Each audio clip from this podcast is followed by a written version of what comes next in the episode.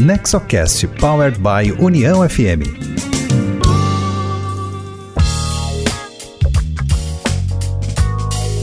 Olá, seja bem-vinda, seja bem-vindo. Esse é o episódio número 17 do Nexocast. Nesse episódio a gente vai falar sobre o papel do acionista na estratégia da família empresária. O Nexocast é o podcast sobre governança corporativa, inovação e empreendedorismo voltado ao desenvolvimento com foco nas famílias empresárias. O Nexocast é uma iniciativa do Nexo Governança Corporativa, tem produção da Rádio União e a cada 15 dias a gente te traz um novo conteúdo de grande qualidade voltado às boas práticas empresariais. Pode escutar o nosso podcast pelo site do Nexo, que é nexogc.com.br, pelo site da Rádio União que é uniãofm.com.br e pelos aplicativos de áudio como Spotify. Siga lá o NexoCast e receba em seu aplicativo cada episódio novo que entrar na rede. Você já sabe, o Nexo Governança Corporativa é uma associação criada por fundadores e sucessores de famílias empresárias para promover as boas práticas de governança corporativa e também formação pessoal e profissional de novas lideranças, empreendedorismo e inovação. A nossa sede é em Novo Hamburgo, no Rio Grande do Sul. Eu sou Cristina Pacheco, diretora de comunicação do Nexo, e hoje o NexoCast recebe Eduardo Gentil, que foi o convidado especial na reunião mensal com os associados do Nexo, quando ele compartilhou seu conhecimento e aí nós pudemos gravar esse conteúdo. Eduardo Gentil é consultor sênior e sócio da Cambridge Family Enterprise Group Brasil uma organização internacional altamente especializada em consultoria, educação e pesquisa e que atende empresas familiares. A nossa pauta é o papel do acionista na estratégia da família empresária. E no final, nós pedimos a Eduardo Gentil que compartilhe aquela dica de livro para adicionar ainda mais repertório sobre o tema. Eu deixo vocês então com a fala de Eduardo Gentil. Muito obrigado, Miguel e, e todos vocês. É um prazer enorme também para mim e uma oportunidade né, de, de troca de ideias é, e de também compartilhar com, é, conhecimento e aprender. Agora que eu vi a sua lista de, de palestrantes, apresentadores, Miguel, eu falei, puxa, é, é um privilégio fazer parte dessa galeria ilustre de pessoas, algumas que eu conheço bem, outras menos. Mas parabéns por ter uh, convidado e atraído né, essa turma, porque eu acho que você está pegando o que há de melhor. Né? Então, a gente começa, né, deixa eu voltar um pouco atrás, o, sobre a Cambridge né, e nós no Brasil. Uh, eu me juntei, para quem não me conhece, né, eu me juntei a Cambridge uns 10 anos atrás, abri o escritório da Cambridge em São Paulo, e hoje eu, eu divido meu tempo mais ou menos 60% as atividades da Cambridge, né, que são projetos de consultoria, projetos de educação, etc. E eu estou em quatro conselhos né, de empresas de controle familiar ou multifamiliar. E duas delas uh, são aí no Sul, por coincidência, né, que é a Évora, da família Ling, e a SLC, da família Logeman, que eu conheço há muitos anos. Né? E, e, no passado eu fui também do conselho da, da RBS, né, da família Sirotsky, que hoje é, é, diferente. E, além disso, eu estou em, em, mais dois conselhos, uma CCR e uma numa empresa fora do Brasil. Né? E agora, com essa onda de IPOs do Brasil, tem vários convites para novos conselhos, mas eu estou um pouco com o pé atrás, porque vocês sabem que ah, em empresas de capital aberto você tem uma, uma responsabilidade pessoal importante. Né? Então, vamos uh, analisar com calma. Mas vamos lá, né? O, uh, aqui o, o, nosso tópico é o papel do acionista né, na estratégia da família empresária. Então, historicamente, né, qual é a nossa visão? Né? Que empresas familiares têm tido muito sucesso, né, e tem vários estudos né, que comprovam isso, e achamos né, que esse sucesso vem da excelência operacional, da melhoria constante de processos, né, uh, e que as famílias trazem aquela questão da longevidade, estabilidade, e que tem esse foco, né, estabilidade, tradição, melhoria constante.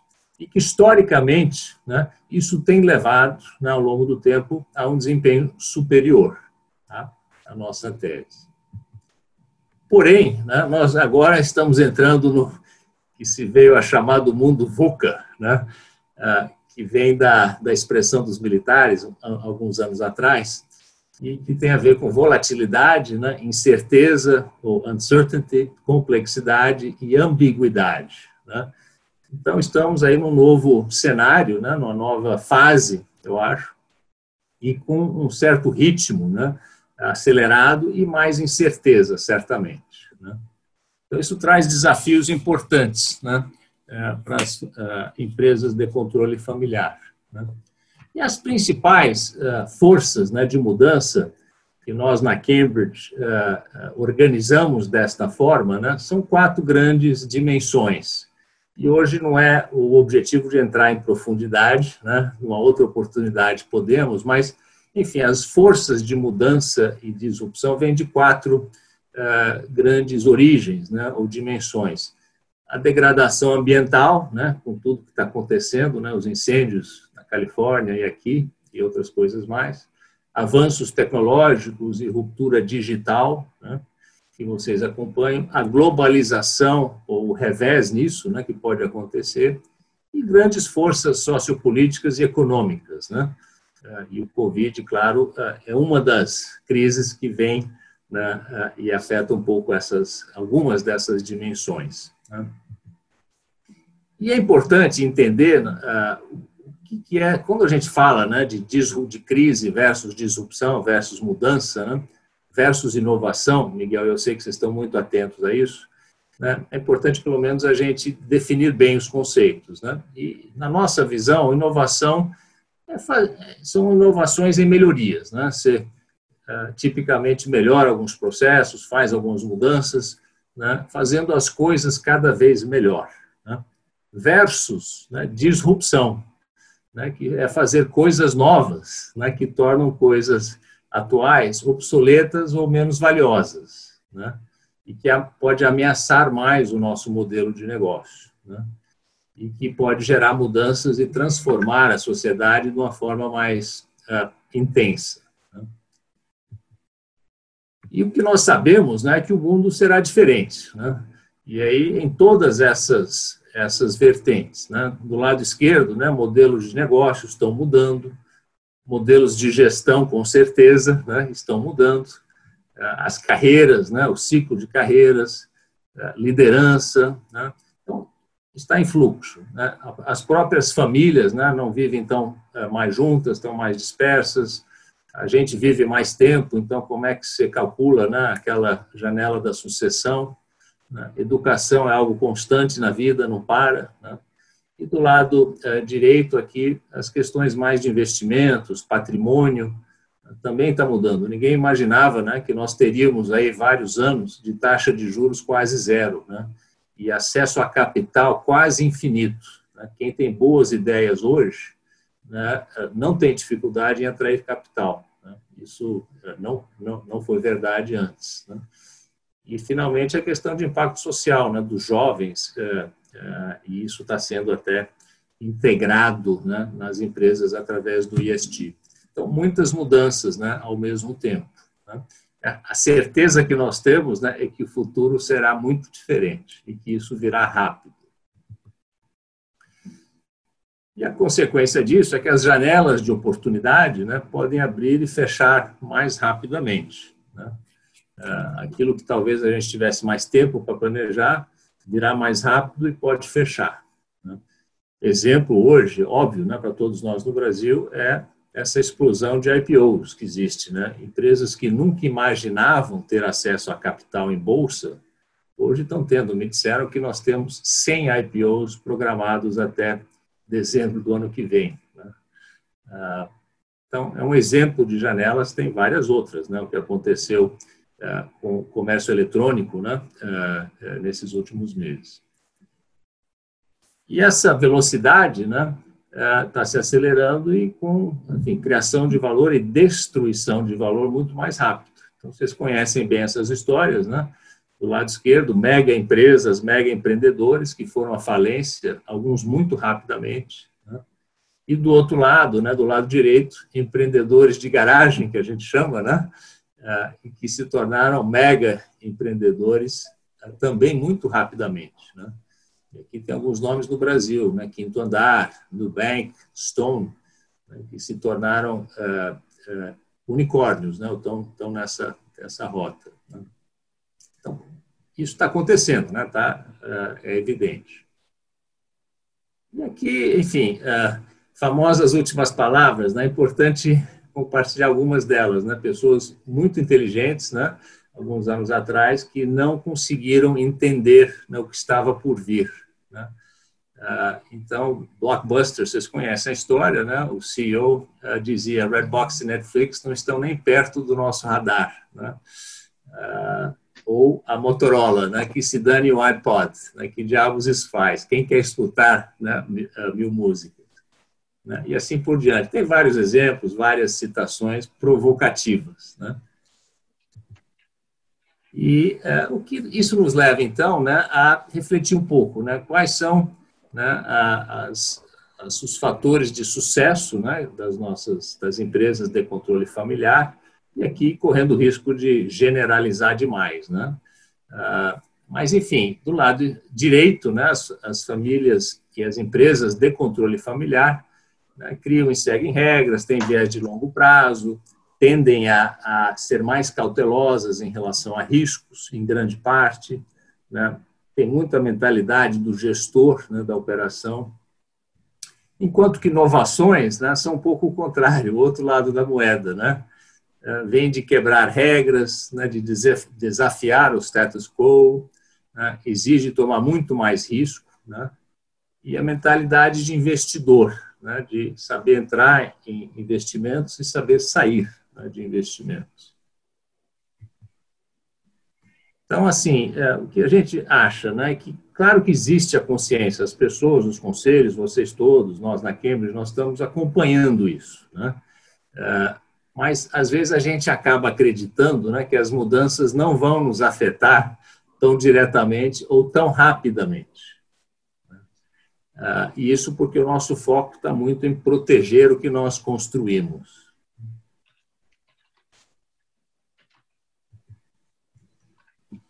E aqui né, eu trouxe alguns exemplos uh, uh, no Brasil né, uh, de inovações relevantes né, no, no, portfólio dessas empresas. Né? E quando eu falo inovação, né, eu estou falando não só nas empresas, mas na mudança do portfólio né, das empresas. Né? Que tipo de atividade nós temos hoje, que tipo de atividade né, e vocação nós teremos no futuro. Né? E aqui são alguns exemplos né, de empresas, né, praticamente todas elas de controle familiar, né, que fizeram grandes mudanças no seu portfólio de negócios, né, saindo de alguns negócios, entrando em outros, né, e mantendo um bom ritmo né, na inovação dos seus negócios existentes. Então, tem aqui uh, a COSAN, né, que vocês conhecem, que era açúcar e álcool, hoje é uma empresa de logística, né, uh, e distribuição. Uh, Magazine Luiza, exemplo super conhecido né, por todos, né, tentando criar, né, sair de varejo tradicional para criar um marketplace né, e com pagamentos, etc. Grupo Folha era, um, era um, um, um grupo de mídia, essencialmente. Hoje, o maior negócio deles é pagamentos. Né. a VEG né, decidiu de uma forma diferente, né, se globalizar né, estão produzindo uh, motores com aspectos digitais que são pioneiros no mundo. Né? A Évora, que vocês conhecem aí do Sul, né, que era uma petroquímica, né, e hoje não tem, enfim, tem alguma origem nisso, mas hoje é uma empresa de não tecidos para fraldas e de latas de alumínio, né, e estão indo muito bem. Né? E assim por diante. Tá? Então, assim, uh, esses exemplos eu trago porque são bons exemplos né, onde decisões que são tipicamente decisões de acionistas né, mudaram né, o, o, portfólio eh, do grupo né, e com muito sucesso. Claro que deve ter exemplos também de, né, de insucesso, mas aqui eu estava querendo apenas uh, ilustrar isso. Tá? Então, uma figura que a gente tem usado, talvez vocês tenham visto, né, uh, que o John uh, bolou, John Davis bolou um tempo atrás, é essa do, do barco né, no, no rio, né, navegando a, a, a correnteza. Né? E a pergunta que se faz né, é onde nós estamos? Né? Nós estamos aqui no precipício, nós estamos em águas, águas uh, uh, calmas. Né? Dentro do barco, talvez não seja uh, tão óbvio. Né? então, a pergunta né, que, que a gente faz né, para quando a gente tem a chance de compartilhar é estamos em águas calmas, né? Ah, e a nossa jornada sob controle, né? Ou a corrente está andando rapidamente, mas conseguimos né, navegar, ou estamos prestes a entrar nas corredeiras, né? Ou já conseguimos ouvir a cachoeira. Né? Então, a pergunta que cada acionista, né? Ah, e, junto com o seu conselho deve estar fazendo. Né? A gente pode voltar a essa slide depois, que eu queria ouvir vocês um pouco em relação às suas empresas. Né? Então, o que nós é, é, estamos é, propondo, sugerindo, né, é que os acionistas precisam pensar mais como donos, né, as owners, né, a tradução do inglês. O que, que isso significa? Né? Então vamos lá, voltando, né? historicamente, né, os, os, acionistas e controladores né, de empresas familiares de sucesso têm tido fortemente uma atitude de gestor. Então, foco na excelência operacional, né, crescendo uh, no seu segmento, né, aquilo que eu tinha mencionado antes. Mas acreditamos né, que no futuro, né, essa atitude de dono, né, de acionista, ela requer outras, uh, um outro mindset, né, uma outra atitude, vamos chamar assim, né, que é de ganhar altitude, né, enxergar uh, ao redor, né, não com tanta profundidade talvez, mas enxergar mais amplamente, né, trazer um desapego e visão de portfólio às nossas os nossos negócios ou a empresa principal. Né? Poder sair de investimentos ruins. Né? Em geral, as famílias têm muito apego né, aos investimentos que, que, que, fazem, né, que fazemos, e têm uma dificuldade enorme né, de sair. Né? E hoje eu acho que não temos mais esse tempo, né, esse luxo. Tenho N situações, vocês também têm, né, de questões que foram iniciativas, né, que foram iniciadas e como um membro da família está à frente, a gente não consegue sair né, dessa atividade. Renovar quadro dos líderes, né, quando necessário, isso inclui substituir pessoas, né, e está sempre buscando novas oportunidades de crescimento. Então, vocês podem ver que aqui, então, a atitude de acionista tem muito a ver com foco na mudança, na velocidade né, e na altitude e que vão ir, e essa, esse mindset é que pode nos levar né, a uma performance melhor ao longo do tempo. Deixa eu parar aqui um pouco e ver se tem alguma pergunta, alguma coisa que eu possa esclarecer mais, lembrando que a gente vai ter tempo né, depois.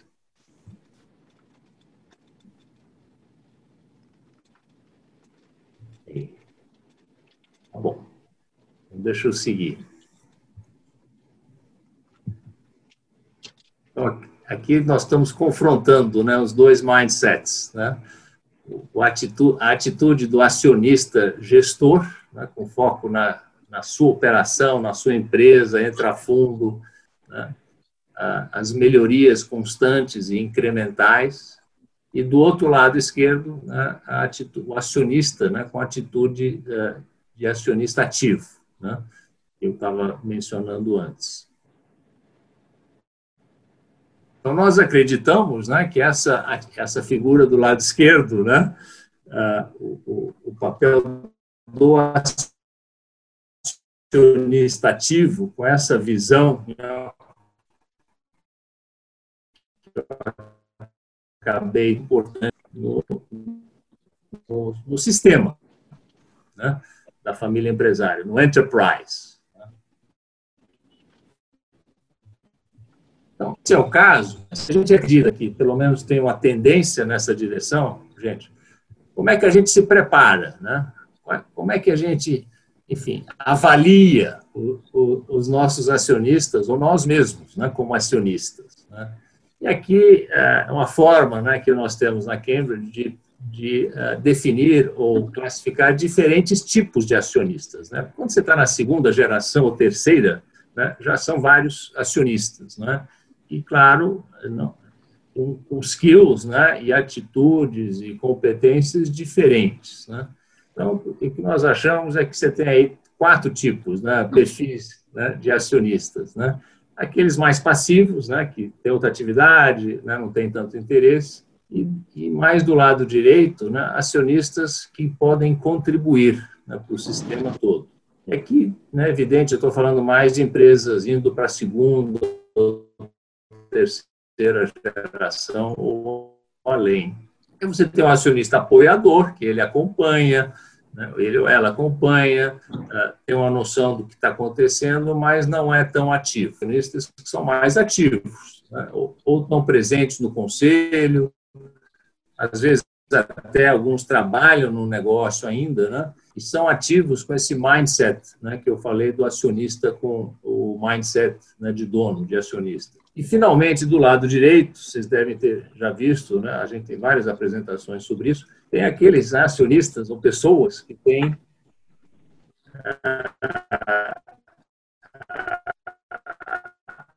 competir empreendedores. Né?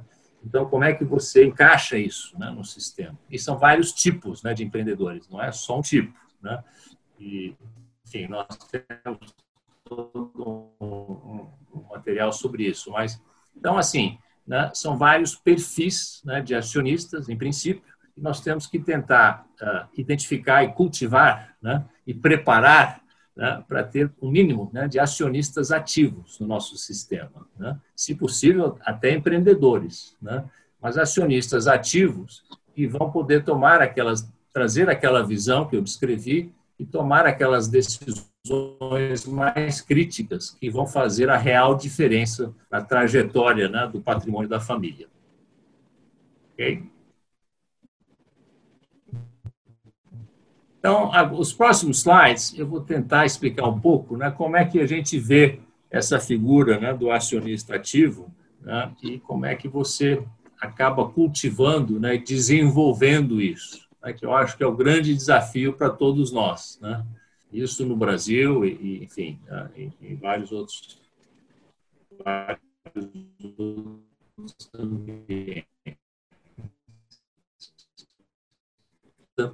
com aquela visão que eu descrevi. Aqui você já vê que tem uma visão de montanhas, não? Aqui nós temos já a mensagem subliminar que temos que ter altitude né, naquilo que a gente está uh, mirando. Então, primeiro, acho que o primeiro ponto importante né, é que reconheça que bons acionistas acionistas ativos né, são necessários para o sucesso de longo prazo. Né? É possível que num ciclo mais curto, né, você tendo um bom CEO, né, um, um, bom executivo principal e um conselho competente, né, que talvez durante alguns anos o papel do acionista não seja tão fundamental. Tá? Mas num horizonte mais largo, né, 10 anos, 15 anos, o papel do acionista se torna muito fundamental pelas razões que eu já descrevi, algumas que vou aprofundar mais para frente. Ou seja, na nossa visão, né, eu sei que é um pouco provocativa, não dá para delegar para o conselho de administração algum, alguns tipos de decisão que uh, são mais uh, cabem mais aos acionistas fazerem. São poucas as decisões, mas elas são as mais críticas. Então, primeiro, né, reconheça que bons acionistas né, são necessários para o sucesso e temos que cultivar isso. Outra coisa que a gente gosta de dizer, né, o acionista não pode se distanciar muito. Né? Então, não tire né, suas mãos do volante. Né? Às vezes a gente pensa, puxa, mas eu montei um conselho excepcional, né, tem um membro da família que está no conselho, então, eu estou tranquilo, né, porque o conselho e, e a, o CEO e a equipe de gestão vão saber conduzir bem os meus negócios. Isso é verdade se você vai manter os mesmos negócios, né? uh, mas não é verdade né, em todas as situações. Então, aos acionistas, não, não tire suas mãos do volante. Outro ponto, né? ganhe altitude né, para focar nas grandes questões né, do mundo VUCA. Né? E esse é um desafio de como fazer isso. Né? É, mas certamente a gente tem que elevar a visão e buscar né, um radar mais amplo né, na nossa atividade como acionista.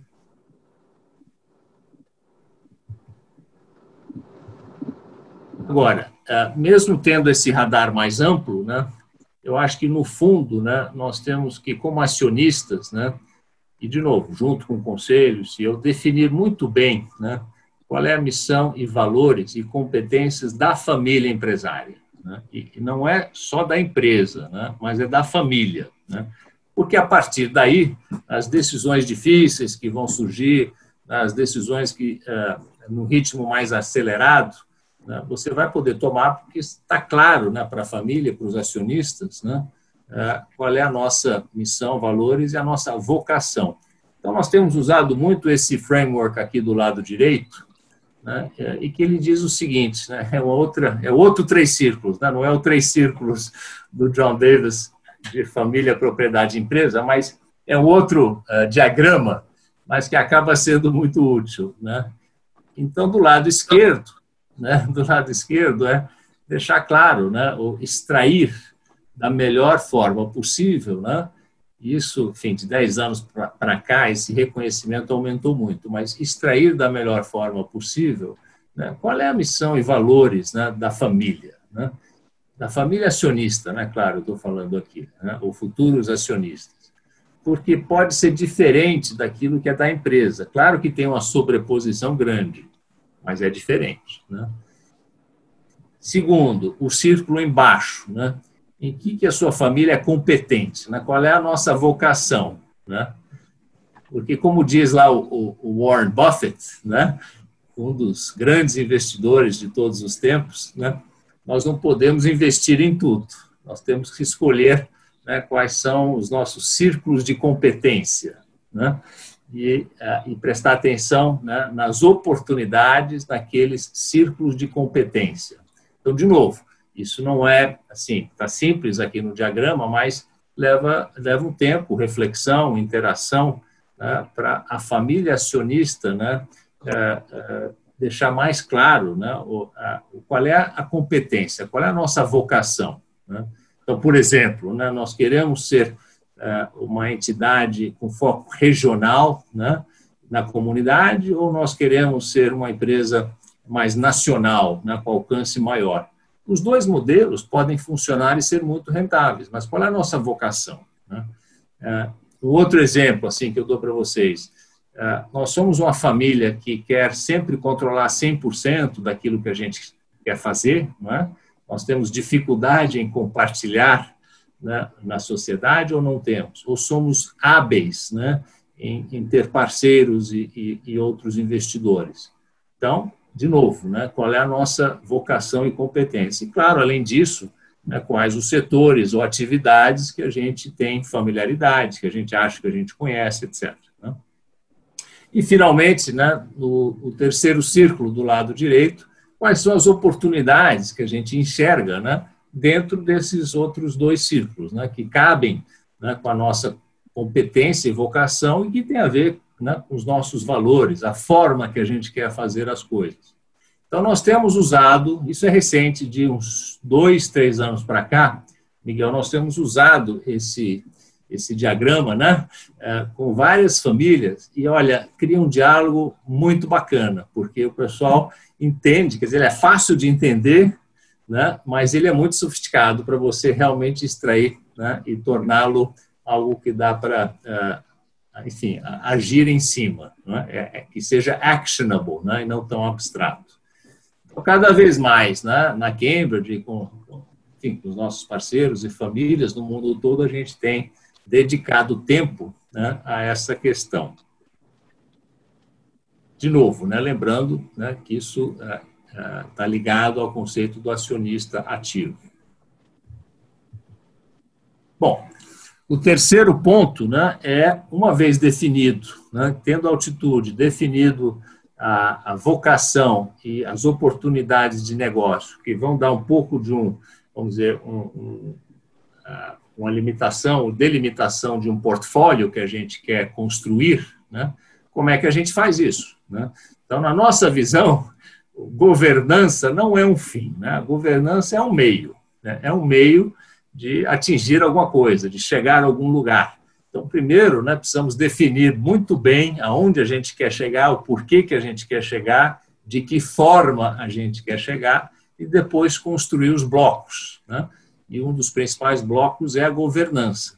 Então, ah, aqui vocês podem ver que ah, esse, esse é muito tradicional, esse desenho, né? Está no caderno de BGC, etc., vocês já conhecem. Mas o que é relevante aqui para a nossa conversa de hoje? Esse lado direito né, é o que a gente chama da governança corporativa. Né? E o lado esquerdo é a governança da família, que interage né, com a governança corporativa. Mas o que é importante é o cinza, e o cinza escuro em cima, né? e muitas vezes a gente não tem um fórum, vamos dizer, mais específico né, para os acionistas. Nós acabamos tendo os acionistas eh, ou seus representantes no conselho e todas as conversas fluem através do conselho. Não estou dizendo que é sempre assim, mas tem tido uma tendência de ser assim. Aí depois vocês me corrigem. Né? Então, o que nós achamos é que, em função do contexto, novo contexto global, desse papel do acionista ativo, tem que se criar, né? ou, ou, enfim, criar o um espaço para os acionistas conversarem sobre os grandes temas que vão além né, do conselho de administração daquele negócio A ou B. Né?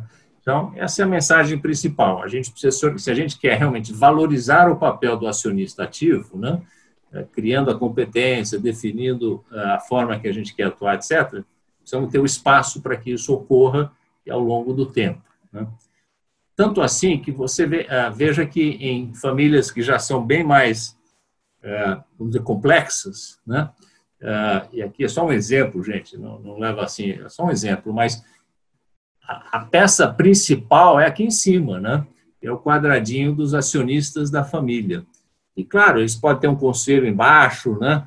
Uh, de holding, pode ter conselho para a empresa A, empresa B, né? mas uh, tem que ter um fórum estruturado né? para os acionistas poderem ter as conversas de acionistas. Depois eu vou, vou mencionar quais são. Outra coisa interessante desse, desse modelo, né, isso é meio que um, deixa eu falar, a origem disso é um, é um compilado que nós fizemos de várias experiências de famílias que montaram algo nesse sentido ou estão montando algo nesse sentido. Onde você tem um fórum de acionistas em cima, você tem um conselho para a empresa, vamos dizer, mais tradicional, operacional, e você tem do lado direito um, um novo tipo de advisory board, né? Conselho consultivo, para novos negócios, porque os talentos que você precisa né, para novos negócios não são os mesmos que você necessariamente precisa para conduzir uma empresa maior e mais complexa. Tá? Então, enfim, são inovações né, no desenho de governança que estão surgindo.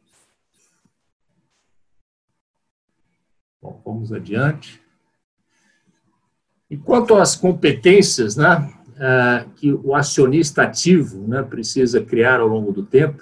E lembrando né, que muitos não vão ser executivos, né, vão ser pessoas que dedicam dois, três dias por mês, né, alguma coisa assim, a, a, apoiar o empreendimento familiar. Mas, no fundo, nós achamos né, que uh, os acionistas né, ativos né, têm que desenvolver competências em três áreas. Né? E que então não são muitas, mas são as áreas críticas né, para a criação de valor né, ao longo do tempo, que são alocação de capital, investimentos, né, aonde nós vamos alocar o nosso capital, né, ah, faça as, as apostas né, no que vamos investir, saia dos investimentos ruins ou que estão sem retorno, né, ou sem perspectiva, então investimentos ou alocação de capital. Né. Segundo, Segunda área de competência é pessoas, né? saber escolher as pessoas certas. Né? Nós não vamos conseguir fazer tudo, né? então nós temos que saber escolher os líderes dos nossos negócios principais ou das nossas iniciativas principais. Né? então, desenvolver a competência né, para avaliar pessoas, reconhecer talento nas pessoas, né, e também ter, vamos dizer, disciplina de desligar ou substituir as pessoas que não, tando, não estão dando certo. E a terceira, uh, terceiro ponto aqui é cultura. Né? A gente não vai, uh, a ideia não é fazer as coisas de qualquer jeito, né? então é do nosso jeito. Então, o acionista ativo tem que uh, entender, internalizar né, qual é a cultura e a vocação da família e transmitir isso né, e sempre usar isso né, em momentos difíceis, de decisão, decisões difíceis. Então, muito do que a gente faz hoje na Cambridge uh, com as famílias é falar, ok, vamos mapear os seus acionistas, vamos ver quais têm mais né, vocação e motivação para serem acionistas ativos e vamos criar né, uma trilha de desenvolvimento né, para as pessoas e vão dar, vamos dizer, os skills né, para fazer essas três coisas razoavelmente bem. Claro que você vai ter gradações, não é? Uh, e, esse, e, são processos longos, né? Você não cria isso em um ou dois anos. Mas essa é a meta.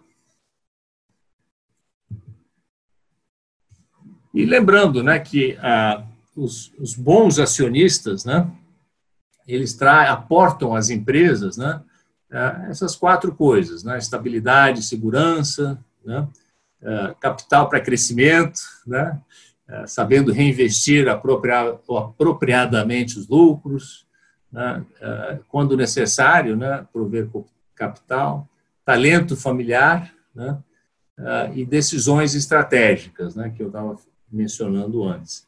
Então, bons acionistas aportam isso às suas empresas.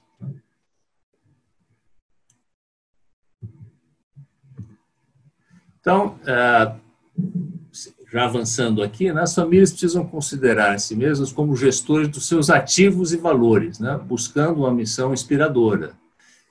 Isso, essa, essa lente, então, né, não é em cima né, da empresa que nós temos hoje. É como família empresária, né, qual é a nossa visão e vocação, para onde vamos. Né? Então, isso dá às famílias grande amplitude né, para criar sua visão e definir suas atividades, né, em qualquer geração. Né? Enquanto a lente é, é, sobre a família empresária e não né, sobre a, empresa específica né, da família. Claro que em algumas situações a empresa é tão grande e, e, e, representa tanto do patrimônio que ela é a peça fundamental. Né? Mas mesmo assim, né, vocês vejam o caso da COSAN, né, como conseguiram mudar né, o portfólio e crescer né, através desse reposicionamento.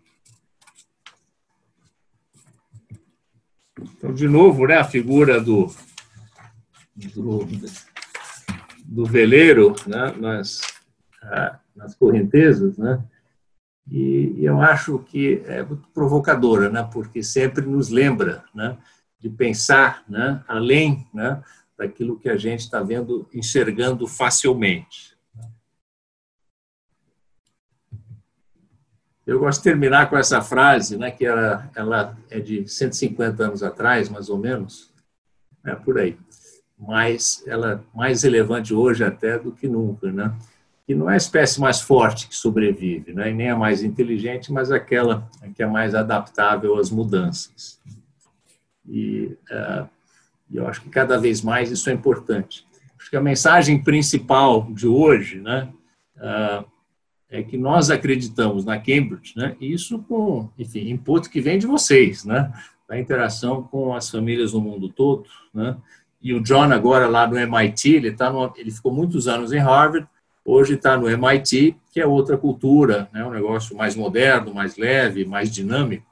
E ele com 67 ou 68 anos está se uh, recriando né, nesse ambiente do MIT. Então, uh, isso vem muito da interação dele lá e com as famílias. Né?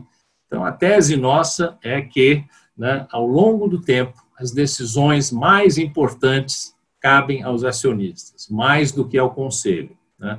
Essas decisões têm a ver com alocação de capital, né, escolha de líderes, né, e a, a visão e vocação de como nós vamos fazer as coisas. Né? Ah, e que então é fundamental né, para o sistema desenvolver essas competências entre seus acionistas. Né? E que estamos todos aprendendo, né? nós estamos eh, caminhando né, para ter essa, essa, essa definição do acionista ativo mais clara e como construí-la. Né? Ah, isso não quer dizer né, que as estruturas de governança não continuam a ser muito ah, importantes e fundamentais. O ponto é que temos que separar o, o, o espaço adequado, é, criar os talentos adequados no círculo ou fórum de acionistas. Muito bom, muitos aprendizados e muito conteúdo compartilhado. E agora é o momento do programa em que a gente traz uma sugestão de livro. Então convidamos Eduardo Gentil a compartilhar conosco a sua dica de livro aqui no NexoCast. Olha, recentemente eu li, ah, tem muitos, né? Mas recentemente eu reli aquele livro do Nassim Taleb, chamado uh, em inglês, né? Eu lembro, chama Fooled by Randomness, né? Uh, enganado pela randomness. Não sei como é que é o título em português, mas ele é muito conhecido, Nassim Taleb. E, e, e é muito valioso porque ele ele uh, ele, ele volta ao tema de que, puxa, às vezes a gente ganha muita autoconfiança em função de algo que a gente fez. Mas é bom lembrar né, que a sorte né, e o elemento de randomness, né, de randômico, tem uma influência enorme nas nossas vidas. Eu acho que isso ajuda a gente a ser mais humano, né, mais, uh, enfim, é isso. Agora vem cá conosco, NexoCast, quer ouvir também a tua opinião, a tua sugestão. Nos procure e nos siga nas redes sociais. Nós estamos no Facebook e no Instagram como nexogc.com.br e no LinkedIn nós somos o NexoGC. Mande uma mensagem, comente nas redes sociais e vem participar dessa conversa. Por aqui, siga o nosso podcast para não perder nenhum episódio. Curta, compartilhe e vamos fazer a informação circular. Esse foi o episódio 17 do NexoCast, o podcast que pretende desmistificar a governança e suas ferramentas. No próximo episódio, mais insights e conteúdo voltado à gestão, inovação, empreendedorismo e governança para as empresas familiares. Estiveram conosco na técnica da Rádio União, na operação de áudio, equalização e edição, os profissionais Luiz Felipe Trevisani, Ramon Ram, Duda Rocha, coordenação de jornalismo de Denise Cruz e direção de Rodrigo Giacometti. Esse programa é um conteúdo original de Nexo Governança Corporativa, com produção técnica da Rádio União FM. Obrigada por estar conosco e até o próximo NexoCast. NexoCast Powered by União FM. Uma produção Nexo Governança Corporativa e Rádio União FM.